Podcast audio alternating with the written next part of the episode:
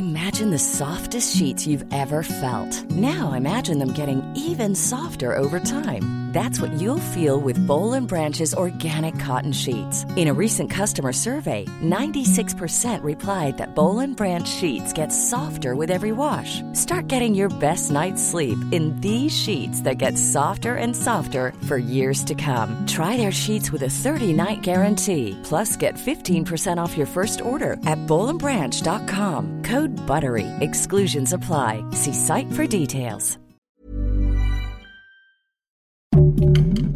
Heraldo Podcast, un lugar para tus oídos. La oposición ya cuenta con varios aspirantes para ser el candidato del Frente Amplio por México para las elecciones presidenciales del 2024. Esto es Primera Plana de El Heraldo de México. El Frente Amplio por México ya tiene a sus primeros aspirantes a la candidatura del PAN, PRI y PRD, Santiago Krill, Xochil Gálvez y Beatriz Paredes. De acuerdo con la más reciente encuesta del Heraldo de México, la senadora Xochitl encabeza la preferencia entre los candidatos para encabezar la alianza partidista con un 23.3%. En segundo lugar se posiciona Krill, presidente de la Cámara de Diputados, con el 10.7%, y Beatriz Paredes registra el 8.3% en la elección. Otros aspirantes del Frente Amplio son Enrique de la Madrid, que resultó en cuarto lugar, y en quinto Miguel Ángel Mancera, entre otros. En el caso de Francisco García Cabeza de Vaca, quien ya completó su registro, el aspirante no cumple con uno de los requisitos. Y es que de acuerdo con el artículo 82 de la Constitución, para ser presidente de México se debe residir un año en territorio nacional, al menos todo el año anterior al día de la elección. Además, todos los aspirantes deben presentar 150 mil firmas de apoyo para lograr la validación de su registro y así poder entrar a los foros y encuestas para ser finalistas. ¿Quién crees que llegue hasta el final del proceso? Si quieres estar bien informado sobre las elecciones del próximo año, no te pierdas la cobertura Ruta 2024 a través de todas las plataformas del Heraldo de México. Escríbenos en los comentarios qué te parece este episodio. Y arrancan. El Senado de la República ya dio el banderazo de salida para que los senadores puedan buscar cargos de gobernadores y la presidencia en las elecciones de 2024.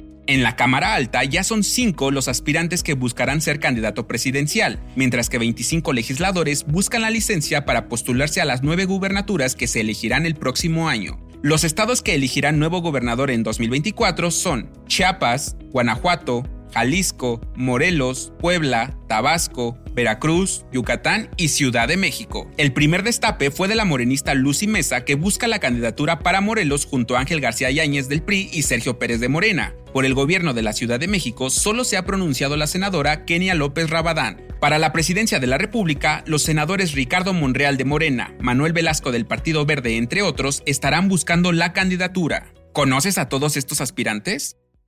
En otras noticias, este domingo falleció Porfirio Muñoz Ledo a los 89 años, fundador del Partido de la Revolución Democrática PRD, conocido por ser uno de los principales políticos de izquierda. En noticias internacionales, la OMS advierte que Sudán podría entrar en un colapso de guerra civil, esto luego del bombardeo que dejó 22 muertos y cientos de heridos. El país africano está en medio de una tensión de grupos militantes locales. Y en los espectáculos, abajo el telón. Elton John se retiró de los escenarios tras 50 años de carrera. Dio su último concierto en la ciudad de Estocolmo. A lo largo de su carrera vendió 300 millones de discos y ofreció 4.000 conciertos en 80 países.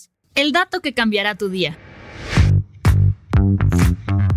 Ah, amor de verano uno de los más intensos y fugaces, pero ¿sabes por qué sucede? En esta época del año podemos sentirnos más propensos a estar enamorados, pero todo se debe al estado de relajación en el que entramos durante las vacaciones. Por ello, la ciencia tiene una respuesta a los amores de verano. De acuerdo con el Amherst College de Massachusetts, durante esta época estamos emocionalmente más abiertos y disponibles a una relación sin compromiso al tener un break de nuestra vida diaria. Por eso nos sentimos más positivos y relajados de experimentar algo que nos haga felices mientras tenemos tiempo libre o disfrutamos de una salida o un viaje a la playa, pero debido al estado anímico en el que entramos, el amor de verano es intenso y fugaz a la vez. Yo soy Arturo Alarcón y nos escuchamos en la próxima.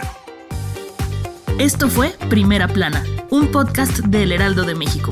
Encuentra nuestra primera plana en el periódico impreso, página web y ahora en podcast. Síguenos en Instagram y TikTok como El Heraldo Podcast y en Facebook, Twitter y YouTube como El Heraldo de México. Hasta mañana.